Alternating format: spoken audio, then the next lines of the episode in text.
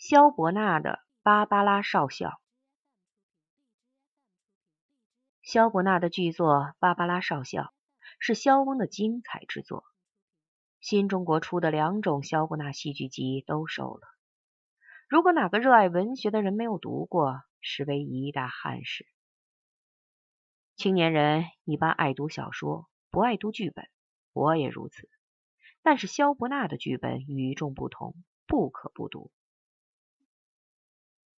芭芭拉少校剧情不算复杂，讲的是本世纪初一个军火大王安德谢夫如何解决他的继承人问题的故事。一般来说，军火大王名声不好，安德谢夫的名声尤其糟糕。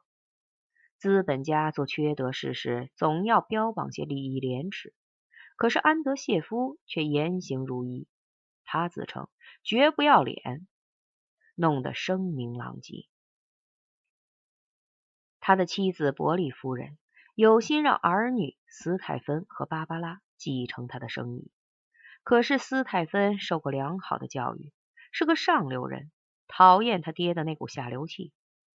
芭芭拉的问题更复杂，他加入了救世军，诚心诚意的爱上了救灵魂的事业，干脆把他爹看成个混世魔王。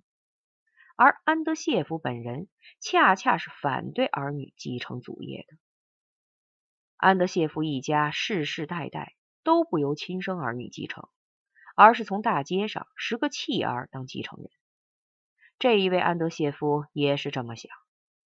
安德谢夫并不是拘泥于这个古怪传统，而是要挑一个没受过正统教育毒害的人。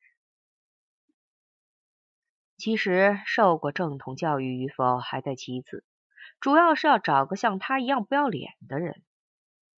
他对斯泰芬评价甚低，但是却喜欢芭芭拉。为此，他收买了救世军，揭露了旧灵魂的虚伪，又邀请芭芭拉和大家一起到他厂里去参观。混世魔王的工厂精彩无比，连斯泰芬都倾心不已。这时，忽然芭芭拉的情人科森斯教授异军突起，跳出来宣称自己是个弃儿。通过了绝不要脸的考试，被安德谢夫接受为继承人。全剧不但妙趣横生，而且蕴含着丰富的思想内容。其中最有力的一笔是剧中人围绕明辨是非问题发生的戏剧性冲突，读来耐人寻味。第三幕，伯利夫人要安德谢夫接受斯泰芬为继承人。可是斯泰芬坚决不肯接受这个肮脏的造大炮的生意。安德谢夫很高兴，他打算给儿子找个好职业作为补偿。他向斯泰芬建议了下列职业：文学艺术、哲学、陆海军、宗教、律师、戏剧。斯泰芬声称一概干不来。安德谢夫只好问他的儿子：“你能说说？”你常与什么，或是爱好什么吗？斯泰芬起立，目不转睛地瞅着他。我会明辨是非。安德谢夫，真的吗？怎么没有做买卖的才能？对于艺术无兴趣，不敢碰哲学，却知道辨别是非的秘诀。这是考倒一切哲学家，难坏一切律师，搞昏一切商人。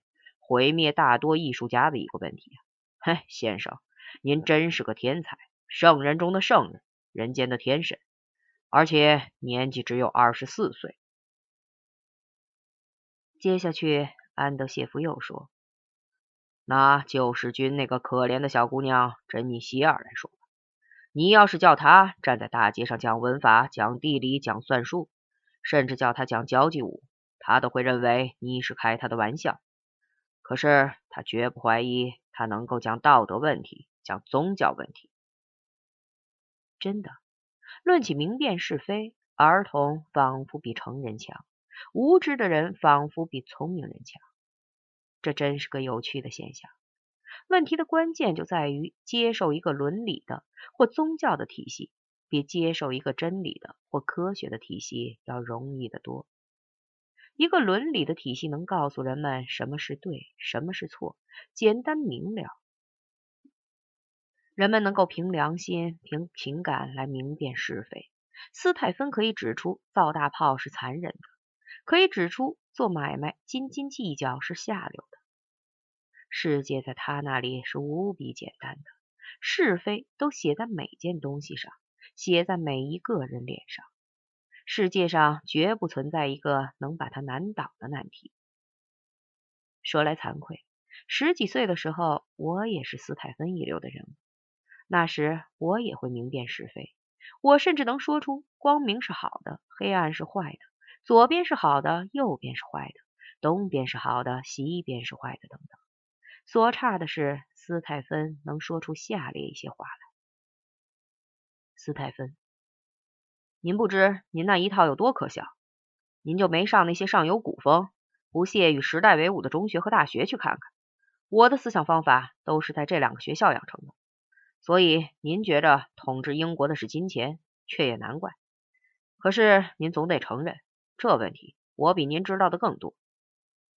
安德谢夫，那么统治英国的是什么呢？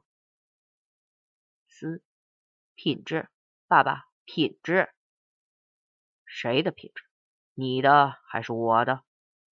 既不是你的，也不是我的，而是英国民族一切最优的品质的结晶。这里我们需要研究一下斯泰芬的品质是怎么来的。这些品质是他过的那种生活的产物，教育只是其中一个侧面而已。他什么也不要想，什么也不用记，只要过这种生活，品质就自然的形成了。也可以说，这种品质不是知识，不是学问，只是一种情绪罢了。凭着这种情绪。我们不难把世界上的一切分为好和坏两大类，不难明辨是非，但却不能做成任何一件事情。看到这儿，真让人为安德谢夫捏把冷汗。不知他能给他儿子找个什么事儿做？可是他居然找到了。哦，正和他自己要干的那一行。他什么也不懂，而自以为什么都懂。就凭这一点。到政界准能飞黄腾达。让我们回到关于明辨是非问题上去。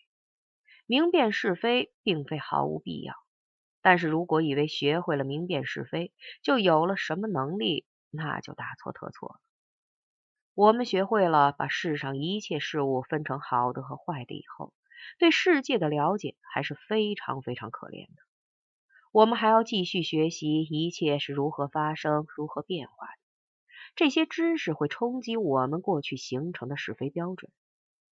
这时，我们就面临一个重大抉择：是接受事实，还是坚持旧有的价值观念？